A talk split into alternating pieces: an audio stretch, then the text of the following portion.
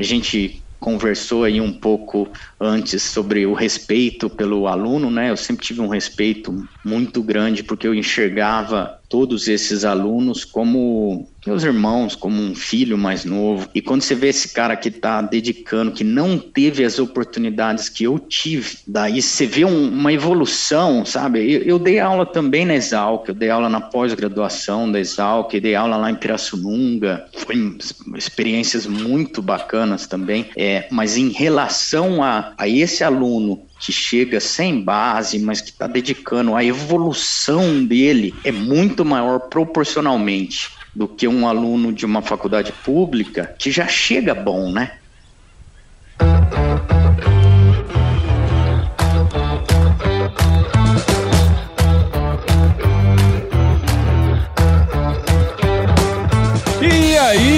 Pessoa, tudo beleza? Estamos começando mais um episódio aqui no Agro Resenha e nessa semana tô com uma pessoa muito especial aqui, o nosso querido Diogo Costa, também conhecido como Cabomba para os mais íntimos aí, cara. Ele é pesquisador sênior lá na Universidade Central de Queensland, na Austrália. O Diogo é engenheiro agrônomo pela Exalc e tem PhD em nutrição animal pela Universidade de Queensland. Ô Cabomba, vou chamar você de Cabomba, é mais fácil, né, cara? Muito obrigado por participar aqui com a gente. Seja bem-vindo ao Agro Resenha Podcast, cara prazer é todo meu. Tô muito contente com a oportunidade aqui, viu, Prudência? Eu já vou te chamar de Prudência também. É fácil, né? Cabomba pros íntimos, aqui na Austrália é Dingo. Dingo. É meio parecido com Diogo, né? Mas sempre tive apelido, desde moleque, e é gostoso. Obviamente, o nosso nome exalquiano, né? É mais do que um apelido. É, exatamente. E Cabomba era, com certeza, é um, algo que me marcou muito. Porque até meu avô, que morava em Piracicaba, parou de me chamar de Diogo e era só Cabomba.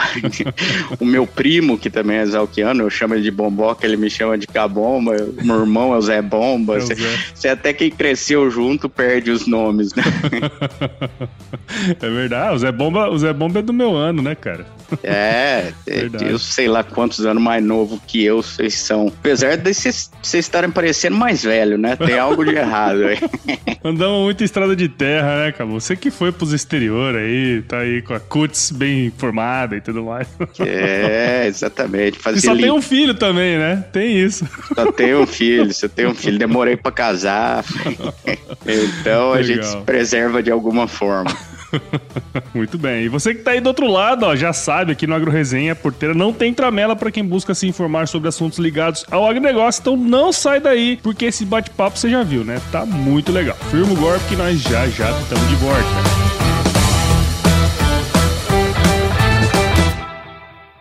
Bom, você já deve ter ouvido a máxima de que é o olho do dono que engorda o boi, certo? Isso é verdade até certo ponto, afinal, só olhar não adianta nada ser uma boa direção. Com base em valores como honestidade, qualidade, inovação nos produtos e excelência no atendimento, a Nutripura, que há quase 20 anos atua no segmento pecuário, te dá essa direção, oferecendo os melhores produtos e serviços aos pecuaristas, garantindo resultados positivos não só no campo, mas principalmente no bolso. E eu digo isso não é da boca para fora não, afinal eu trabalhei lá, cara. Eu vi com meus próprios olhos a competência técnica e o cuidado com o negócio do cliente. Saiba mais sobre a Nutripura em www.nutripura.com.br e fique ligado nos artigos que saem no blog Canivete, que na minha opinião é o melhor conteúdo sobre pecuária de corte que você vai encontrar na internet. Siga também a Nutripura nas redes sociais, é só chegar lá no Instagram, Facebook, Twitter e YouTube e fique atualizado sobre o que há de mais avançado na pecuária. Nutripura, o produto certo na hora certa.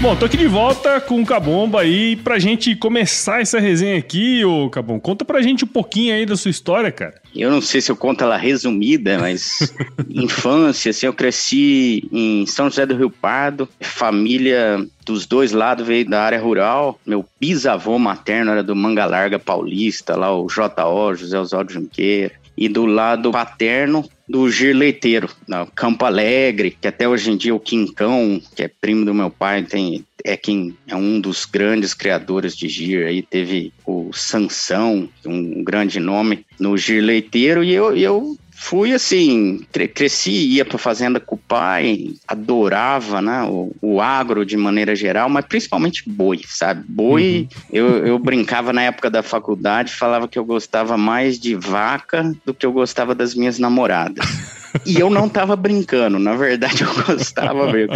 Só que hoje eu casei, né? Hoje é, é, eu, isso mudou. Hoje eu gosto igual. Não gosto mais do que a minha esposa. Tem que. As coisas mudam. Tem que respeitar mudam. também, né, Tem que respeitar, tem que respeitar. Mas esse carinho pelo agro, acho que foi o que me fez levar a prestar agronomia. Na verdade, eu não sabia muito bem o que eu queria fazer, assim, como todo aluno como todo, eu não devia dizer aluno, como todo jovem, né, que quer ser um aluno de faculdade, eu tava meio indeciso se eu faria zootecnia, se eu faria é, veterinário, eu tenho muito parente veterinário, eu tenho, uhum. principalmente os mexendo com cavalo lá. Mas, resumindo a história, um tio avô meu que foi professor da Exalc, o Célio Moreira, me levou para ver a Exalc e como todo exalquiano, tenho certeza que você já ouviu muito essa história. Você conhece a Exalc, não tem como, né? O coração bate mais forte. Eu para mim foi perfeito, porque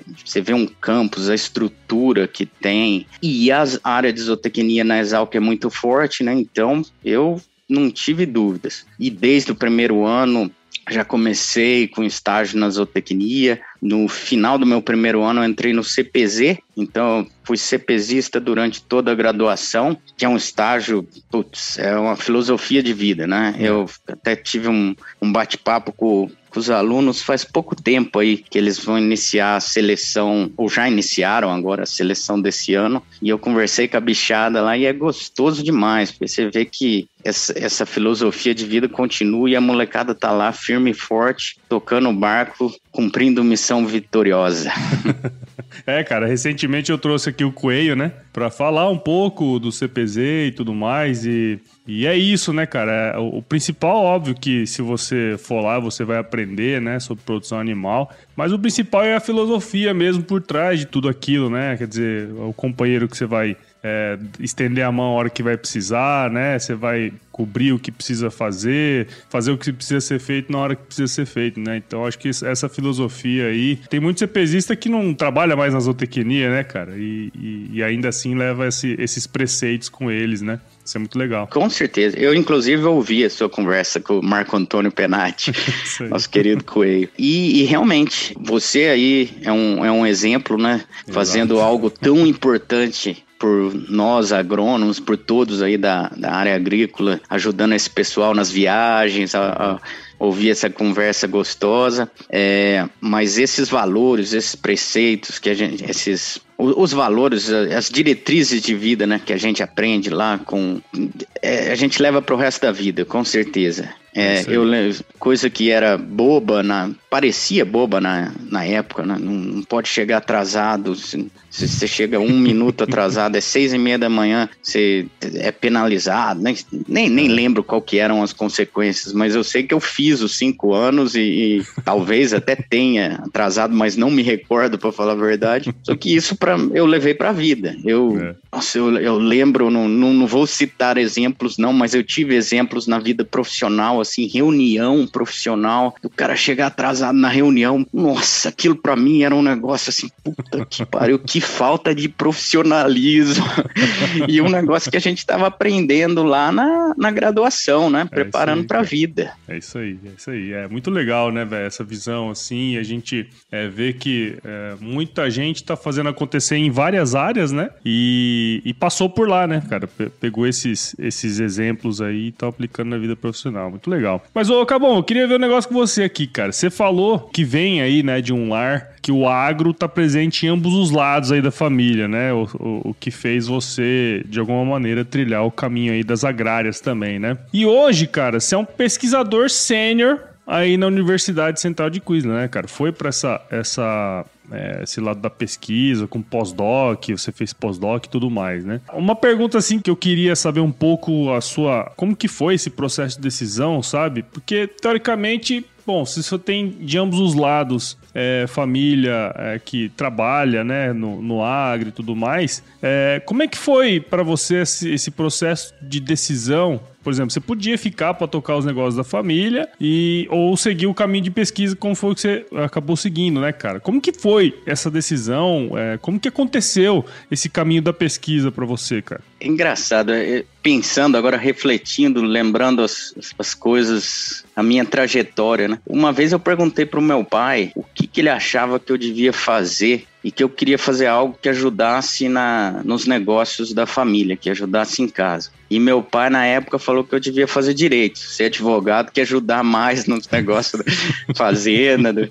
Ele, ele brincou, logicamente, e não teve escapatória. Eu gostava do agro, eu fui para algo da, das agrárias. É, é, direito, eu até tenho um avô que é advogado, mas é algo que eu nunca nem cogitei. Não... A minha ideia eu, eu te falei isso só porque eu tô relembrando aqui que a minha ideia era voltar para casa. Era o que, que eu posso fazer para voltar para casa, para mas a gente não pode planejar muito a vida, né? Tem que, às vezes, ir, ir, ir, ir tocando. Eu entrei no CPZ, o CPZ é, leva muito a sério a parte de extensão rural, mas dentro do CPZ também você tem é, oportunidades de contato com a pesquisa. É, os alunos lá acompanham experimentos dos pós-graduandos e foi o que aconteceu comigo. Foi meu primeiro contato, foi tocando um experimento de milho lá com, com o professor Luiz Gustavo Núcio, né, nosso querido Bambu,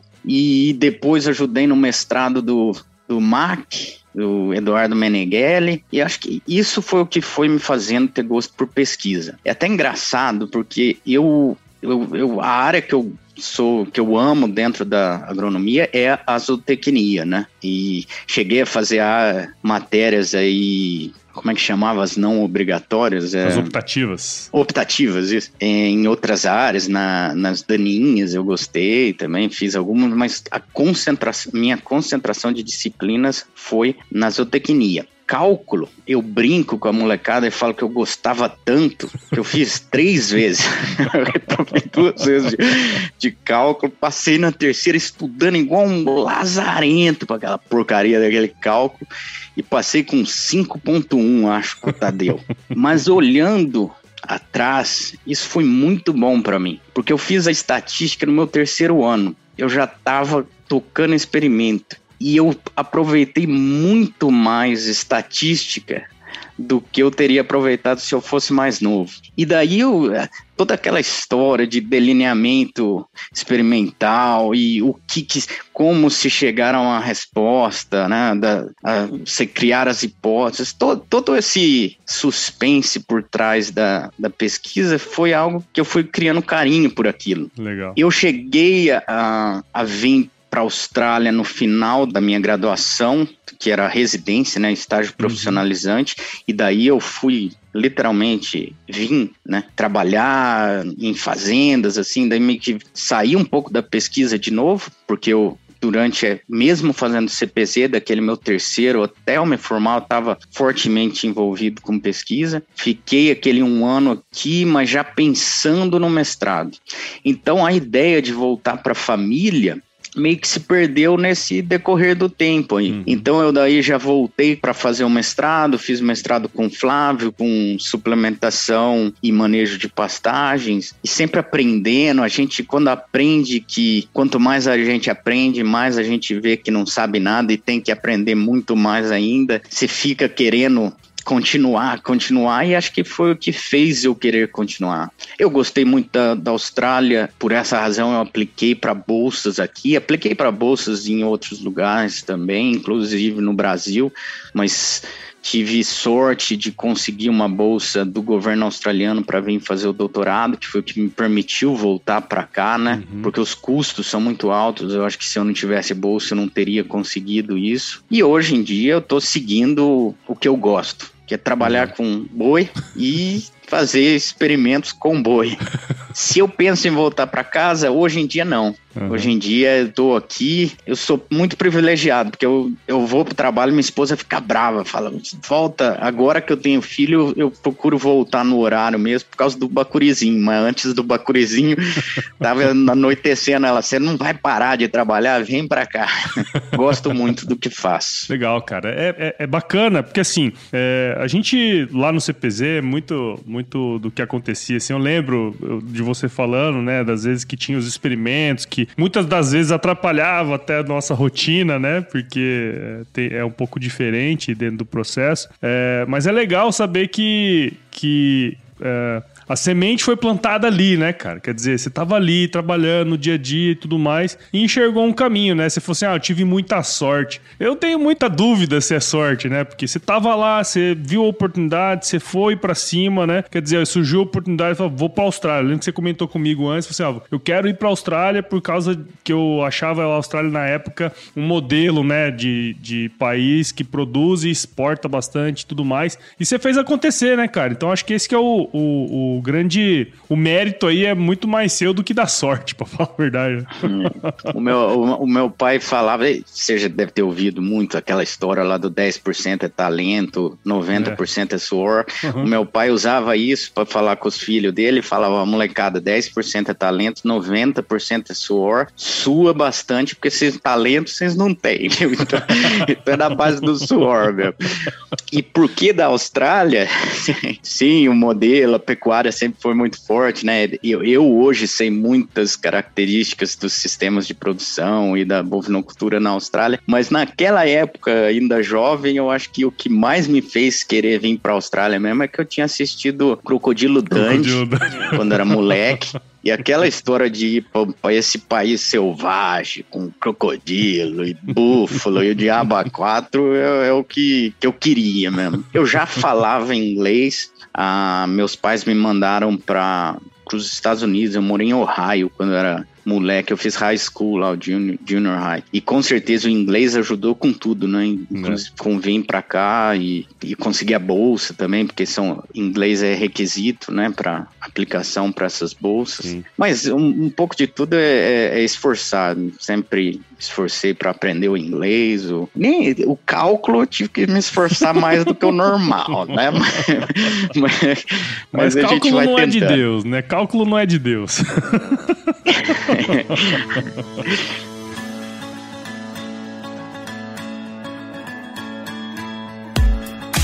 Diversas pesquisas apontam que o produtor rural está cada vez mais conectado ao mundo digital. E é nesse contexto que nasceu o Broto, plataforma digital que ajuda o produtor rural a potencializar sua produtividade financeira. No ecossistema Broto você encontra um marketplace completo com acesso a produtos e serviços, além de conteúdos relevantes em diversos formatos, inclusive podcast, que vão apoiar o produtor em seu processo de tomada de decisão. Há décadas como parceiro do produtor, agora a BB Seguros e o Banco do Brasil, através da plataforma Broto, querem descomplicar a agricultura digital e trabalhar para promover a inclusão digital em todos os perfis de produtor. Siga o Broto nas redes sociais, é só buscar por @somosbroto no Instagram, Facebook e YouTube e entre no site www.broto.com.br e saiba como o ecossistema Broto pode te apoiar. Somos Broto, seu jeito digital de fazer agro.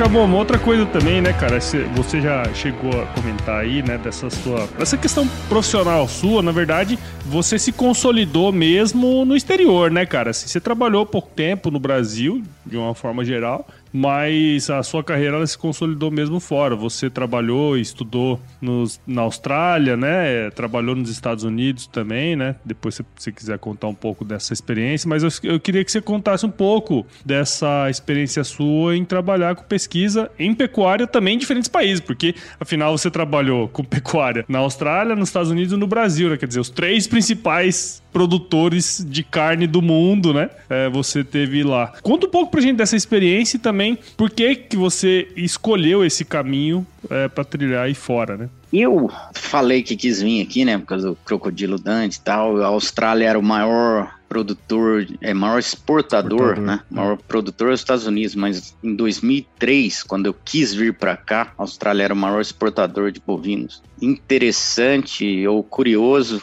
eu vim para cá em 2004, o Brasil passou, a Austrália passou a ser o maior exportador. Um detalhe que muitos brasileiros não sabem é o Brasil é o maior exportador e o mundo todo fala isso, mas a Austrália ainda faz mais dinheiro do que o Brasil, ela exporta menos em volume, mas é, valor financeiro é maior por, por mercados que ela exporta. Mas vamos lá, eu vim para a Austrália por causa disso a primeira vez, adorei a Austrália. A Austrália tem uma cultura muito semelhante à nossa, mas eu queria voltar para o Brasil, sabe? Esse era o meu plano, na verdade. Eu não planejei vir para a Austrália. Eu vim fazer essa residência, voltei, né, para fazer o mestrado. Só por curiosidade, o meu primeiro emprego oficial foi aí no Brasil. Eu trabalhei uhum. lá na Fazenda Figueira. O, o ah, Raí tirou férias, eu fui, fui gerente lá, substituindo o Raí na Fazenda Figueira. É o meu primeiro emprego lá na carteira de trabalho e foi uma experiência única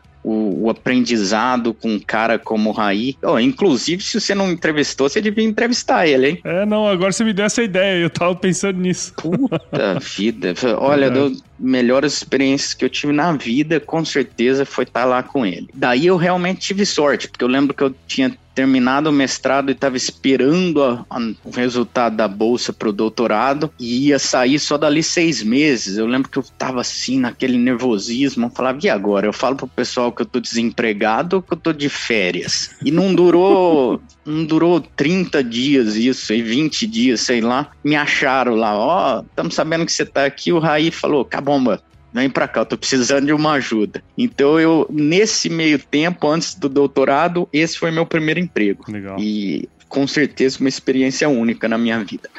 Vim para o doutorado com o Dennis Pop aqui na Austrália. Um, é, foi um sonho para mim realizado, né? Porque como aluno de mestrado lá na área de nutrição, o pop é Leu o papa muito sobre da pop, né? É, e eu ter conseguido essa oportunidade nossa, não tem palavras para descrever, né? A felicidade e hoje em dia eu tê-lo como amigo, né? Como um segundo pai aqui, não tenho como descrever. Mas não, não é um mas em relação ao Denis, mas em relação à Austrália. Eu ainda queria voltar para o Brasil. Ele, esse era o meu plano. Eu lembro quando eu consegui a bolsa para o doutorado pelo governo australiano, eu lembro que na época eu não cogitei aplicar por CNPq ou outra bolsa aí do, do Brasil. Você até pode combinar uhum. as bolsas e tem muita gente que faz. Mas na época eu, eu falei, eu não vou fazer isso por causa daquele entrave da bolsa que é se você tem uma bolsa brasileira após o término, você tem que voltar para o país, o que é uhum. é algo muito justo, né? O país está te financiando para ir para lá, mas eu falei, ó, não quero isso, vamos ver como é que é. Só que durante o doutorado, a minha cabeça estava assim, não, quero voltar ao Brasil. O Brasil é minha casa, minha família tá lá, eu quero lutar pelo país e é isso que eu vou fazer. Terminou o doutorado, eu até tinha oportunidades de emprego pra, por aqui, mas eu quis muito e não me arrependo nem um pouco. Quis muito voltar para o Brasil. Foi muito importante para mim, porque foi uma experiência muito boa. Eu voltei, voltei com uma vaga de pós-doc na, na USP com o professor Flávio. Na verdade, eu apliquei para para bolsa aqui da Austrália ainda, então já foi algo meio certo, já cheguei lá com a bolsa, com a ideia de daí aplicar para concursos, não sei o quê. Uhum. Tem uma, um detalhezinho meio chato da minha história. Eu cheguei com um doutorado na Universidade do Queensland e eu não podia prestar concursos porque era, não era reconhecido no Brasil. Oh. E leva um tempo para fazer um trâmite. Uhum. E o trâmite é feito em órgãos públicos no Brasil. Levou só dois anos e meio para o meu doutorado ser reconhecido. Então eu não podia prestar concurso. Eu estava com doutorado na Universidade do Queensland, mas não podia. Eu acabei indo para iniciativa privada. Eu queria, eu gostava muito, eu queria muito vivenciar o dar aula, uhum. porque eu tinha um carinho muito grande pelos meus professores. E daí isso me levou a ir para a FEOB, que eu acho que eu comentei com você, né? Sim. Tinha uma oportunidade lá para coordenar um curso de agronomia que estava se iniciando e foi uma das experiências mais gratificantes que eu tive, que eu conheci uma realidade do Brasil que eu não conhecia. Conta um pouquinho como foi lá nos Estados Unidos, cara, porque você gerenciou o confinamento lá também, né? Então, eu voltei para o Brasil com a ideia de voltar para o Brasil, Brasil minha casa, e não, não quero sair daí. Conheci minha esposa. Daí nós estávamos noivos já para casar. A cabeça muda totalmente, porque daí a família, né, o centro familiar deixa de ser aquele centro familiar que era, que no, a, os meus pais aí, logicamente são minha família, mas a, a minha esposa, a família que eu estava criando, passou a ser o centro familiar, e daí minha cabeça mudou e eu me abri a, a possibilidades de ir aonde eu achava que seria melhor para minha família. Eu não procurei os Estados Unidos, o, o convite apareceu. Eu, eu tinha feito um, um, um, curso organizado, né? Não feito assim, participado. Eu uhum. ajudei o Flávio a organizar um curso na, na Exalc. Nós trouxemos um, um professor lá dos Estados Unidos, o Jim Drullard, para ser palestrante. Então ele me conheceu ele foi comigo lá em São João, viu o que eu estava fazendo, né? A gente conversou muito. Uhum. Então ele já me conhecia e ele convidou, falou: Ó, oh, Diogo, mar marcou uma, uma reunião de Zoom comigo, conversamos, ele falou: oh, tem um convite para te fazer. Tem uma vaga aqui para coordenar o, o, centro de pesquisa, que é o confinamento experimental em Kansas. E eu pensei em você. E daí o que eu já tinha acabado de falar, né? A, o centro familiar muda, a ideia muda. Eu falei com a minha esposa e falei: tem essa possibilidade. A Giovana é professora de inglês aí no, no, no Brasil. Eu falei: pô, ela falou, né? Não, vamos, mano eu pensei no pior das hipóteses, o seu inglês vai melhorar, né? Para quando a gente voltar para o Brasil, continuar as aulas. E isso que me levou a ir lá para os Estados Unidos a princípio. E trabalhei lá com ele, foi uma experiência única é, no sistema americano, que eu gostei muito, mas não tanto quanto eu gostava da Austrália. Então eu cheguei para a Giovana lá depois de, de algum tempo, lá fiquei um pouco mais de um ano, eu falei, ela não estava gostando muito por, por questões de visto, ela não podia trabalhar. E daí eu falei, Giovana, e aí? Voltamos para o Brasil ou o que, que você acha de tentar a Austrália? Prestei vagas, né? Obviamente, consegui, tive duas ofertas aqui na, na Austrália e viemos para cá e estamos aqui. É, resumindo, é isso. Resumindo, é isso, né? É, não resumi muito, né? Foi. Deu voltas e voltas, mas estou aqui na Austrália. E daí mudou, né? Porque lá nos Estados Unidos ela não podia trabalhar, não estava gostando muito. Os, os, americanos são mais reservados. Uhum. Eu não vou criticar eles, não, viu? Porque tem muita coisa boa, mas culturalmente é mais diferente do que o australiano. Uhum. E eles são mais fechados, assim, ela não, não fez tantos amigos, ela não podia trabalhar, então ela não estava gostando. Aqui na Austrália foi o oposto chovia oportunidade, ela fez um monte de amigo e daí tava adorando. Você tem que vir para cá um, aqui um dia, é, cara, porque é até difícil de descrever. É, é, é, é, é muito parecido com o Brasil, só que diferente.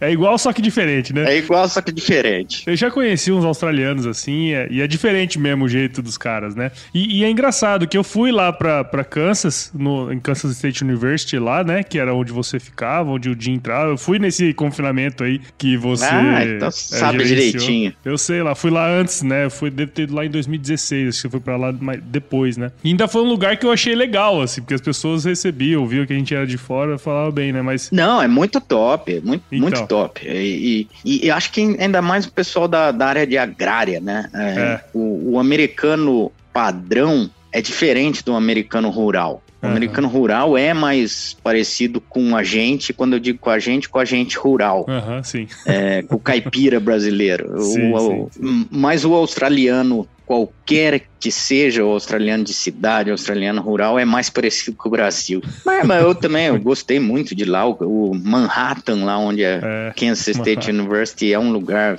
fantástico. Para mim foi uma experiência muito gratificante, eu gostei Legal. muito. Legal. Eu tava daí conduzindo, né, gerenciando o centro de pesquisa, trocando uma porrada de experimento. Eu, porém, eu, eu também sabia que eu queria tocar as minhas coisas, então, lá eu não me via de maneira. Like, é bom por um tempo, mas eu não me via permanente lá, assim, Entendi. porque eu estava tocando um monte de. O, o, meu gosto pela pesquisa, eu não preciso ser o dono, não sei o quê, mas é, é essa ideia de participar com a criação do que, com, com todas as estratégias por trás de algo que vai ser estudado é muito bacana. Sim. Se achar os, os gaps, o, o que está faltando na literatura, buscar a literatura e, e ver é, como que você quer seguir a, a, a sua pesquisa ali para tentar encontrar respostas é, é algo que para mim é muito gratificante, é o que eu gosto. Entendi. E é o que hoje em dia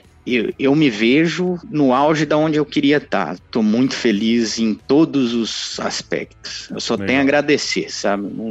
gosto bacana, muito. Bacana. É, cara, e, e, é interessante, né, você falar isso, quer dizer, dos aspectos culturais, também dos aspectos profissionais, né? É, nos três lugares dá para perceber mesmo que o lugar que você mais gostou foi a Austrália, né? inclusive é onde você tá hoje e tá super feliz, né, cara?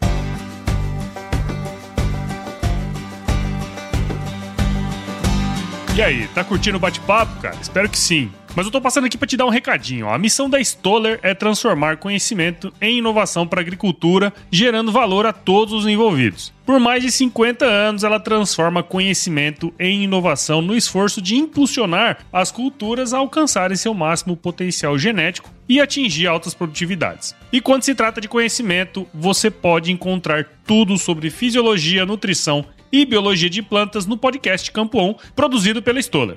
Lá, um time de especialistas aborda assuntos relacionados às principais culturas agrícolas e, como você já sabe, você pode escutar quando, onde e como quiser. Aprimore o seu conhecimento no site da Stoller, o www.stoller.com.br.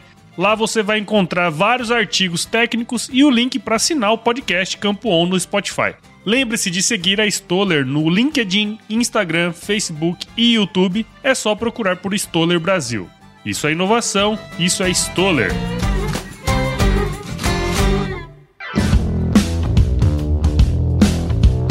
Eu queria, assim, bem rapidamente, é, vou, eu até comentei lá atrás, né, que a gente ia falar sobre isso e desse período que você atuou como professor lá na FEOB, né? Hoje, cara, com a sua experiência, quer dizer, você estudou na escola, né, na Exalc, que tem uma baita de uma estrutura. Foi fazer o seu mestrado lá é, aí na Austrália, né? Que também imagino deve ter uma estrutura fenomenal por trás de tudo que você faz tocou experimentos lá nos Estados Unidos, né? Que por mais que você não estivesse na estratégia, uh, todo o instrumental ali para você realizar a pesquisa e, que ela seja bem feita também estava à sua disposição, cara qual foi, vamos dizer assim, foi que foi uma baita experiência, né? Como que é essa sua avaliação de ter trabalhado na FEOB em comparação com, com os outros lugares onde você trabalhou também, cara? Sim, com certeza tem diferenças entre os centros de pesquisas, né? Eu brinco muito aqui na Austrália e falo que a gente tem as, a estrutura e maquinário e tudo primeiro mundo, muitas vezes falta gente. Estados Unidos é um pouco diferente, tem mais gente lá. Ah,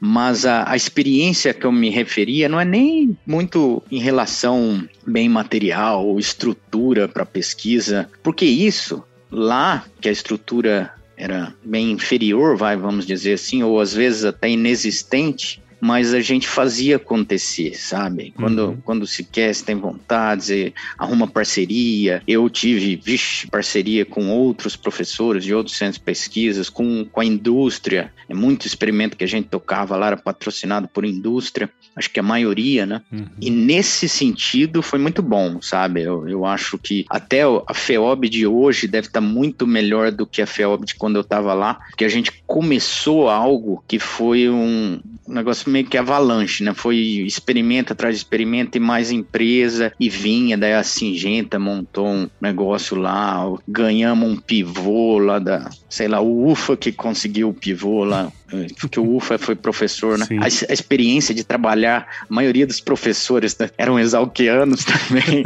amigos exalquianos. Eu brincava, porque eu, como eu estava coordenando, era eu que, que, que fazia as contratações mesmo, né? Sim. né? E, e eu falava abertamente, conflito de interesse, o interesse é meu, eu quero chamar alguém que eu conheço, porque eu sei que é bom. Tô nem aí se eu sou amigo ou não, eu sei que é bom, eu confio, é esse cara que eu quero aqui, vamos trazer ele. Convidei o UFA primeira primeira vez, o Finha, não, eu tô com a vida aqui corrida, não sei o que, não, você tem que vir aqui, cara. E, e assim nós montamos o time. Agora, a experiência a que eu me refiro é o nível social da molecada, uma molecada muito humilde, sabe? Lá na, na FEOB tinha inclusive o curso à noite, uhum. que muita gente pode criticar, falar. Eu mesmo pensei, puta, agronomia à noite, cara, planta precisa de luz, né? Não faz sentido isso. Mas quando você conhece a realidade do pessoal lá, humilde, que está trabalhando o dia inteiro, daí vai estudar à noite e usa o sábado para as aulas práticas, para tocar, é outra realidade. E a vontade que eles têm, a, a, a dedicação foi algo que para mim mudou, assim, eu, eu, eu dava o meu sangue mesmo por eles lá. Uhum. A gente conversou aí um pouco antes sobre o respeito pelo aluno, né? Eu sempre tive um respeito muito grande porque eu enxergava todos esses alunos como meus irmãos, como um filho mais novo. E quando você vê esse cara que está dedicando, que não teve as oportunidades que eu tive, daí você vê um, uma evolução, sabe? Eu, eu, dei aula também na Exalc, eu dei aula na pós-graduação da Exalc, dei aula lá em Pirassununga, foi experiências muito bacanas também. É, mas em relação a, a esse aluno que chega sem base, mas que está dedicando, a evolução dele é muito maior proporcionalmente uhum. do que um aluno de uma faculdade pública que já chega bom, né? Queira, uhum. queira ou não, existe um filtro lá, que são pessoas que que tiveram uma condição qualquer mais privilegiada. Né? Intelectualmente, às vezes, pode ser até superior, né, cara? Mas no, do ponto de vista prático ali, de dedicação, nem, não necessariamente, né? É, e, eu acho que né, o, o, intuito não é nem comparar, né? Mas é, eu tive exemplo também de aluno lá na FEOB que não valia o ar que respirava, que tava lá de papai pagando o curso e vagabundo no último, tinha disso e com certeza tem em outros lugares também. Mas eu acho que, de maneira geral, a, a dedicação desse povo, que, desse pessoal que veio de uma história humilde, né? E, uhum. e, e eles enxergam, eu acho, eu, eu não sei qual porcentagem dos, dos alunos lá não tiveram pais que fizeram uma faculdade é muito alta sabe? Então são os primeiros na família que têm essa oportunidade e, e fazem das tripas coração, lá, dão sangue mesmo. É uma dedicação que dá gosto de ver, sabe? Legal. Eu não posso comentar do, dos alunos de maneira geral na, na Exalc, eu tenho alunos muito bons, por puta vida, né? Não, não, a intenção não é comparar, eu só tô falando assim, como professor era muito gostoso você tá Sim. lá em sala de aula e ver que aquela molecada tava querendo absorver absorver tudo, estavam lá igual esponja seca mesmo, para absorver conhecimento. Legal. Agora, o, o, aluno que chega no, no mesal, que nem sempre é assim. Uhum. Eu vou ser sincero, eu lembro, passei das biologia e genética da vida, mas eu você chega com uma base tão forte que foi fácil passar, né? Só o maldito cálculo que não foi. Compartilho da sua, da sua dificuldade também. Cálculo duas vezes. Mas o, Cabomba, é muito legal, cara, ver essa sua, essa, uh, enfim, essa a sua ascensão, né, profissional. Acho que toda essa experiência aí que você teve no passado te moldou, né? E aí, cara, assim, mais do aspecto mais técnico agora, prático, né? Pra gente ir pros finalmente aqui. Você recentemente mandou um artigo aí de um projeto que você tá tocando aí na Austrália, né? Que pelo que eu entendi é a utilização de suplementos para inibição da produção de metano em bovinos, né? É isso mesmo, né? Não tô falando errado, não, né? É, não, não é bem por aí mesmo. é, esse é um tema que, assim, importante é, para a Austrália, mas também é importante para o Brasil. Na verdade, de modo geral, é importante para o mundo inteiro, né? Todo mundo está buscando alternativas aí para diminuição na emissão de gases do efeito estufa, né? E a pecuária sempre, depois daqueles relatórios lá, sempre ficou conhecida como a vilã desse negócio todo, né? O que, que você tem de resultado interessante que você pode divulgar e, e que de repente também no futuro pode ser aplicado aqui no, no Brasil, cara? Cara, ó, na verdade, esse artigo foi divulgando um projeto que eu estou iniciando, iniciando uhum. esse ano. É um, é um projeto grande, ele na verdade ele começou pequeno, não vou nem va falar valor financeiro, mas o negócio ficou gigante. Uhum. E é um projeto, para mim, com certeza vai ser um marco na minha carreira, pela importância do, do projeto aqui para nossa universidade. Então, então já, já tem no, no, final do ano passado eu dei tanta entrevista aqui para TV e rádio e não sei o que, tudo por causa do, do, tal do projeto aí de emissão de metano, né? Especificamente, nós não estamos trabalhando com suplementos, agora sendo técnico, no, uhum. no, usando termos técnicos, estamos, a ideia é trabalhar com aditivos, né? Incluídos na água. E daí você me fala, por que água? É porque o o rebanho australiano, 65% dele está a pasto. Né? Uhum. Tá no norte da Austrália, é, 65% do rebanho de corte está no norte da Austrália, a pasto, né, o rebanho de cria, e os, os tamanhos, a densidade, a taxa de lotação aqui, eu não sei se você já ouviu falar, mas é baixíssima, né? Porque Sim. é um deserto. Eu tá tocando um experimento aí que a gente tinha, tava com 300 vacas em 12 mil hectares. Se você tem uma ideia. É, é, fisicamente e economicamente impossível você estar. Tá, eu diria, não devia dizer impossível, mas inviável. Você está suplementando com, aí com algo sólido, né? Uhum. É, ir lá e, e tratar desses animais a campo. A água e com uso de tecnologia. Existe já uma empresa aqui que trabalha, ela inclui ureia e fósforo na água de bebê, então com sensores aí com, controlando a concentração de quanto que é adicionado. Você sabe que ureia em altos níveis é tóxico para o animal, uhum. né? Mas a tecnologia evoluiu tanto que se consegue, tem uma série de sensores aí, essa empresa, para se controlar essa é, concentração do nutriente na água. E o, esse projeto é sobre o uso de aditivos que vão ser adicionados junto a, a essa água desses animais. O projeto, então, está dividido em quatro fases. A gente vai iniciar com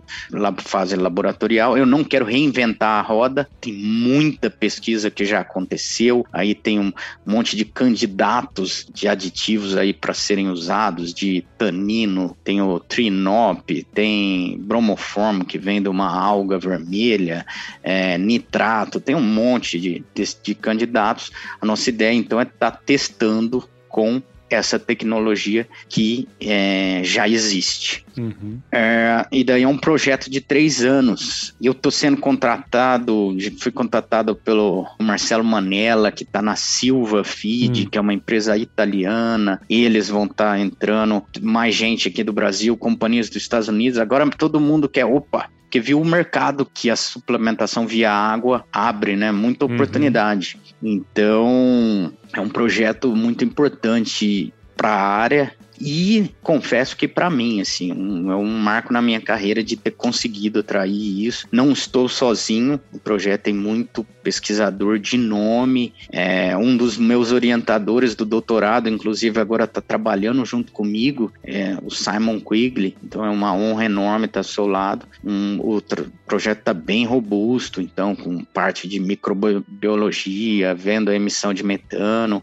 Então, quem sabe numa conversa futura eu vou ter ba bastante resultado para a gente conversar. Isso que eu ia falar para você, a hora que tiver resultados bacanas, a hora que você tiver os resultados, na verdade, né, da gente regravar e fala, falar, né, é, sobre esse projeto específico, né? Não, vamos sim. Mas você sabe, eu vou falar uma coisa tem muita gente, e eu confesso que até eu, na hora de fazer as aplicações lá para conseguir a verba, você fala os números da forma que você quer, né? Então, emissão de metano. Emissão de metano no, dos bovinos na Austrália representa 70% certo das emissões de gás de efeito estufa do setor agrícola do país. 70%. Daí você ouve e fala, puta que pariu, o negócio é feio mesmo, hein? 70%. Mas é que a área agrícola não emite tanto, né? Se você for comparar com transportes, com outro, com, com, mineração aqui, mineração de, de carvão mineral. Então, os, os números, dependendo de como você fala, o negócio pode soar diferente, né? Eu não acho que a pecuária é a vilã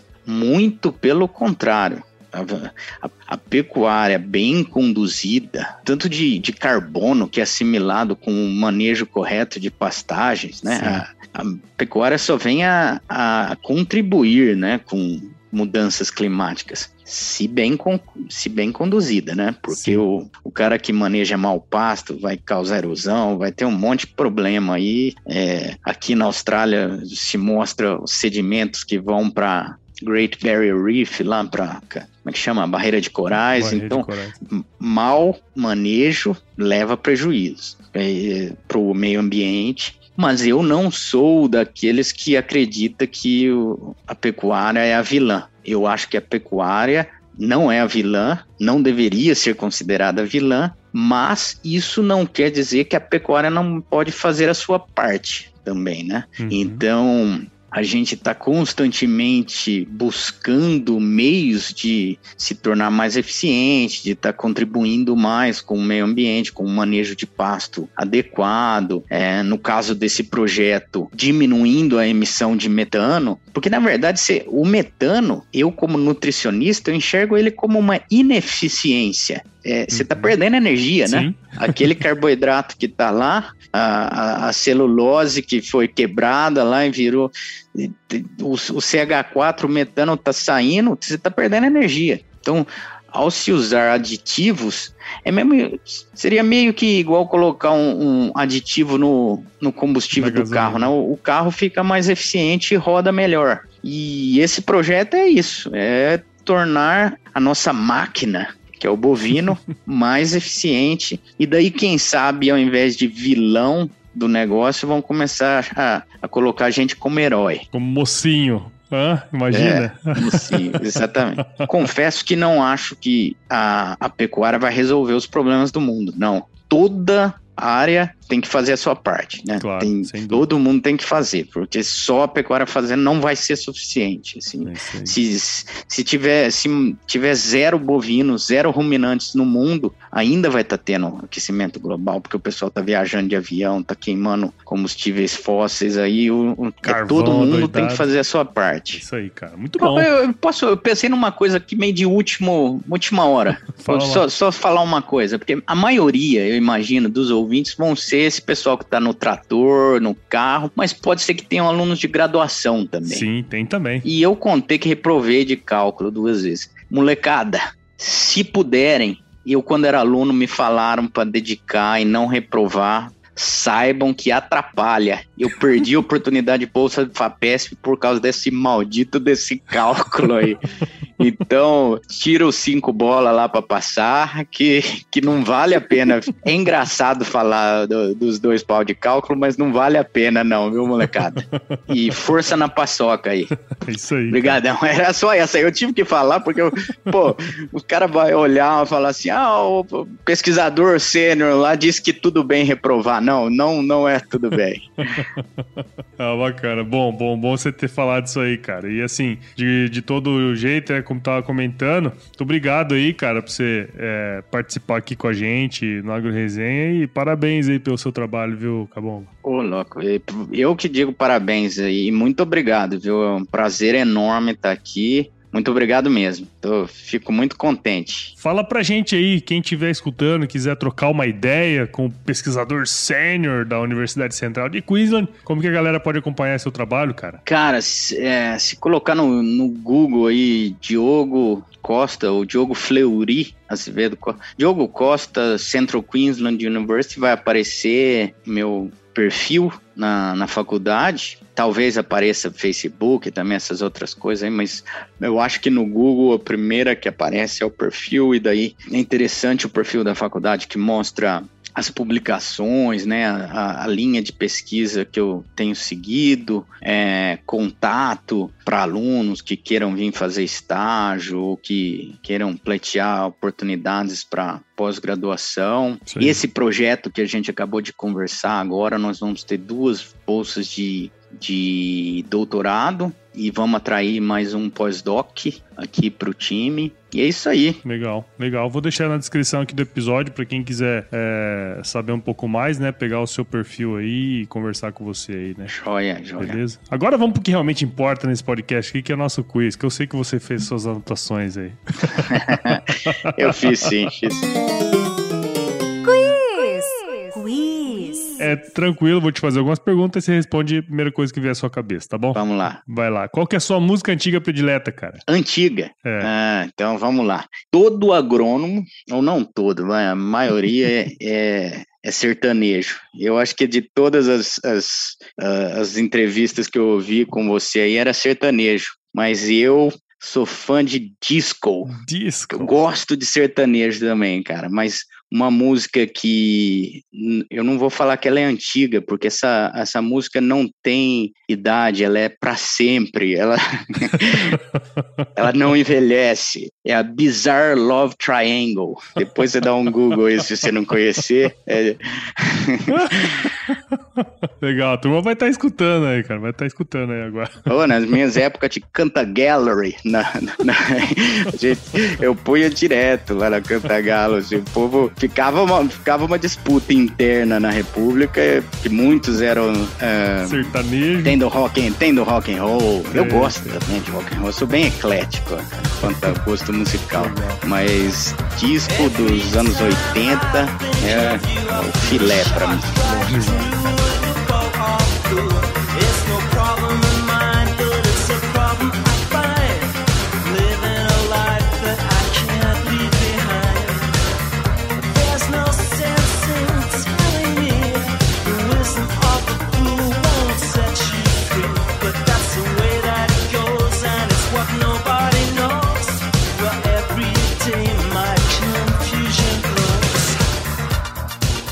E, Cabão, fala pra gente qual foi o lugar mais legal que você já visitou, cara. Bom, disparadamente. E eu vou te contar um negócio, eu não vou ser humilde. Eu tive que, para fazer o visto aqui, para aplicar para residência permanente na Austrália, eu tive que listar todos os países que eu, que eu já visitei. Eu já visitei 43 países. Caralho, velho. Disparadamente, a minha melhor viagem foi para a Amazônia, no Brasil. Aí. Não, não, tem comparação. É outro mundo dentro do nosso país aí. Quem tiver oportunidade, eu fui para Inhamundá, uma ilha ali perto de Parintins. Uhum. É, mas a Amazônia, de maneira geral, né? Você voa para Manaus, você já. Não sei se você já teve a oportunidade não, de ir para lá, mas é outro mundo, né? Cara, você chega, é árvore para todo lado, e o tamanho do rio, a fauna e a flora. Eu gosto muito de natureza, Segundo lugar, eu colocaria Fraser Island aqui na Austrália, mas se perguntou, o, primeiro é a Amazônia. Legal, bacana, bacana, muito bacana. E na cozinha, cara, qual que é a sua especialidade? Cara, tem um termo aqui em inglês que é branch breaker. Você já ouviu falar? Não. É, é, não porque eu inventei, eles não usam esse termo em inglês aqui, é o quebra-galho. eu quebro o galho da cozinha. Eu, hoje em dia a gente assiste vídeo de YouTube para cozinhar, mas eu sempre, sempre quebrei um galho. Nunca passei fome, mas não tem nada de especial, não. É verdade, eu consigo cara. fazer Meio... coisas. Ah. Mas nem um churrasco, nem uma coisa. Não, não, não. eu até faço tudo. churrasco, já fiz feijoada aqui pro pessoal no, na Austrália, mas mas vai, ó, durante a época de, de graduação, não sempre tem aqueles bichos que gosta de fazer churrasco e são uhum. churrasqueiros, fica sempre lá. Eu era o que amava fazer drink. Cara, Olha. eu adorava fazer drink. Eu fazia tanto que eu fiquei mais velho, eles não deixavam eu abandonar a, a posição de fazer o drink. Então ia, tava tendo os bar lá, tá bom, eu quero uma caipirinha. Ou oh, posso mandar o bicho lá? Tinha bicho do primeiro ano, eu tava no quarto. Não, o cara do quinto ano quer que eu vou lá fazer a maldita caipirinha. Mas eu gosto, na verdade, então eu fazia com gosto. Eu Legal, adoro é. fazer drink. Então... Aí já foi a especialidade. e, ô, me indica pra gente um livro aí, cara, que, que você gostou de ler. Eu tenho lido muito livro, eu tô com um filho de sete meses e tenho lido muito livro colorido, cheio de figurinhas. Quanto mais colorido, melhor. É, um dos livros que eu me recordo muito lá da, da Cachorra Baleia, Vidas Secas. Eu acho que de todos os livros, assim, não técnicos, vai. Uhum. Eu não sei se você já ouviu falar do Velho e o Mar. É um livrinho pequenininho, ah, fácil de falar, ler, é bem bacana. Li. da história do. É bem bacana. E Cabomba, se você se encontrasse com o seu eu de 17 anos hoje, cara, qual seria o melhor conselho que você se daria, velho? Cara, meu, eu aproveitei muito a vida, viu? Eu e minha esposa, ela fala também que, graças a Deus, aproveitamos muito, que agora a cabeça fica centrada em tocar a família, não sei o que. Eu, aproveitei no, no bom sentido da, das coisas, de todo. Eu brincava na época de faculdade, falava que eu era tentador. As meninas me achavam tentador, porque eu tentava, tentava todas. muito. tentava todas. Se eu voltasse para o meu moleque, para eu lá com 17 anos, eu não, eu não acho que eu não tenho conselho nenhum. Falaria, segue em frente, escuta o que o teu pai te falou. 90% é suor, 10% é talento, sua bastante, moleque, talento você não tem, porque suando, batalhando, a gente consegue. Eu amei a minha trajetória, e tamo aí, vamos ver quanto que vai durar, né? Eu, eu aproveitei até demais, então pode ser que não dure muito. Legal, cara. Muito bom. Ô, Cabombo, bacana, cara. Obrigado aí de novo, cara, por você ter participado. E você que tá aí do outro lado, viu esse episódio até agora aqui, depois de quase uma hora da gente conversando. Considere compartilhar esse podcast, esse episódio aqui com alguém, né, cara? Se você encontrou aí algum insight, alguma coisa que o pessoal pode gostar, algum amigo, alguma amiga, compartilhe, porque o podcast cresce na medida que você nos ajuda a compartilhar também. Então, é, para quem quiser assinar o podcast. A gente está disponível em todos os agregadores: Apple, Google, Spotify, Deezer, Cashbox. Fica a gente nas redes sociais também: no Instagram, Facebook, LinkedIn e Twitter. Entre no nosso grupo do WhatsApp, no canal Telegram. O link está lá no nosso site, o agroresenha.com.br. Entre também para nossa comunidade agro de sucesso. Aprenda aí com empresários, profissionais do agro que estão fazendo acontecer é, em suas áreas de atuação. E também escreva para a gente em contato agroresenha.com.br se você tiver alguma indicação aí. Nós fazemos parte também da Rede Agrocast, a maior, mais bonita e fofa rede de podcasts do agro do Brasil. Então, se você tiver a fim de escutar outros podcasts do agro, é só entrar lá em redeagrocast.com.br. Ô, Cabomba, de novo, cara, muito obrigado aí pelo seu tempo. Eu sei que já é tarde aí na Austrália. Tarde mas nada, é tarde nada, 11h15. pra quem acorda às 5, 5 e meia todo dia é fácil. É, boa. obrigado, cara, valeu mesmo, viu? Eu que agradeço, sempre um prazer. Forte abraço para você, forte abraço para todos os nossos irmãos exalquianos, porque eu tenho certeza que tem muitos escutando, é. ou os nossos irmãos do agro, que vai ter muita gente ouvindo aí. Parabéns pelo sucesso aí, trabalho muito muito bacana mesmo. Show e obrigado bola. pela oportunidade. Imagina, cara. Eu sei que aí na Austrália não chove muito, cara, mas se chover não precisa molhar a horta não, tá bom? Fica com Deus. dois, dois terços da Austrália é semiárido, cara. Chove menos de 500 milímetros por ano, o negócio é feio. Então a gente tem que molhar a horta. mas pode deixar.